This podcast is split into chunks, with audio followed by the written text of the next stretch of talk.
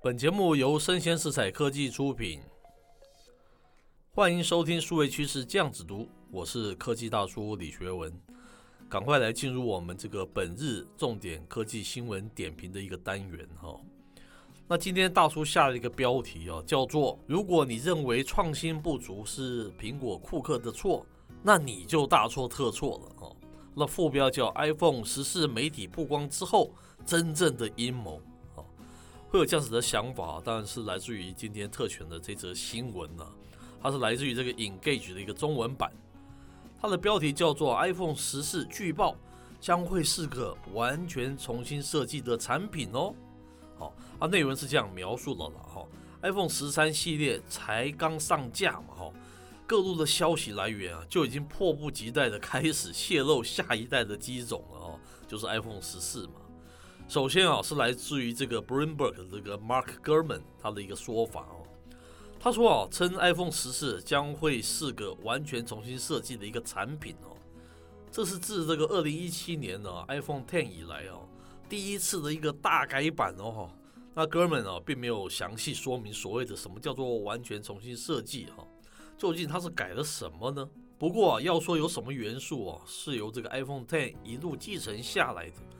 那当属哦，那个明显的一个刘海了吧？哈，同时啊，这个知名的这个苹果分析师郭明奇啊，他更是直接的表达哦，在近期啊，苹果将会在这个二零二二年啊这个款中哦，去掉这个刘海的屏幕了，类似于我们现在许多人用的这个 Android 的一个机种。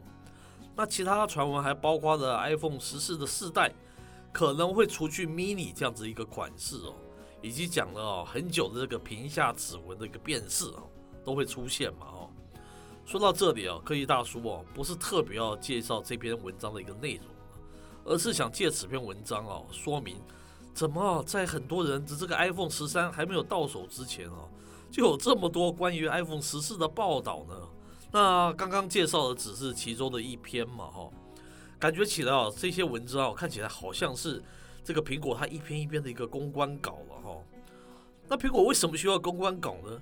因为哦，苹果啊要用来掩饰 iPhone 十三的许多负面的新闻了哈。那首先啊，根据这个彭博资讯和科技专栏的作家 Kim 他的撰文指出哦，对全球各地十亿的果粉来说，没有任何产品的发布哦，比苹果一年一度的这个智慧手机新品发表会啊更令人期待。但是今年是例外的哈。那彭博资讯哦，更评价 iPhone 十三哦，是苹果有史以来最弱的升级了哦。那还有人家说，iPhone 十三自从上周五开卖以来哦，果粉们用这个行动证明他们的信仰嘛，各大通路哦以及这个平台哦，纷纷都开出红盘了。但是哦，仅仅才过了一周哦，终端通路就出现了这个降价声哦，而且这个降幅哦，最高还达到百分之三的这样子的一种程度哦。这是过去哦，苹果 iPhone 啊在贩售上面还很少有的一个现象哦。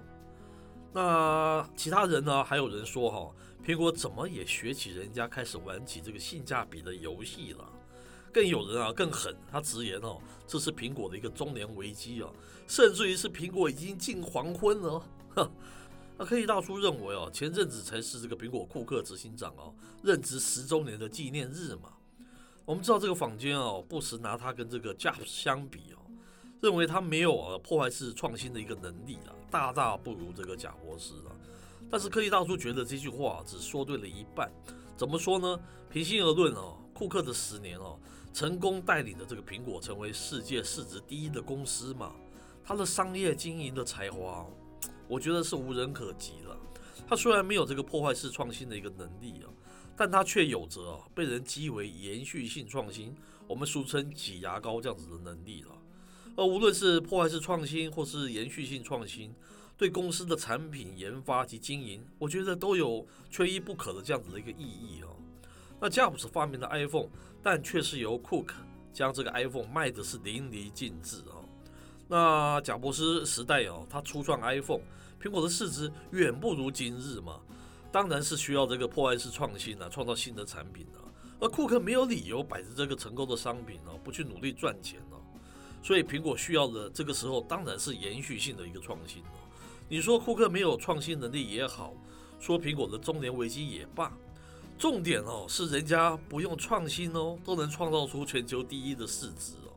那全球相关的企业怎么不反过来质问呢？到底是什么因素哦，让你永远打不过一个停滞不创新的苹果呢？那你会发现哦，即便你是一个世界级的一个网络公司，你想要穷尽所谓的洪荒之力啊，推出一个新手机来打败这个不创新的 iPhone，可以大叔觉得至少十年都不可能了。为何呢？你有没有想过这个原因呢？好，也许你答对了。真正核心的原因其实是美国所主导的全球数位汇流经济已经绑架了全球嘛。想想哦，就算他十年啊完全不创新，你能有什么选择呢？难道除了 iOS 啊 Android，你能发明一个改造全球的新行动作业系统吗？为何全球哦都要仰赖美国这几个宝贝他们的一个作业系统，还有他们甚至于不创新的作品呢？我觉得这才是大家值得去思考的角度啊！今天内容播送到这边告一段落，我是科技大叔李学文，我们下回见喽。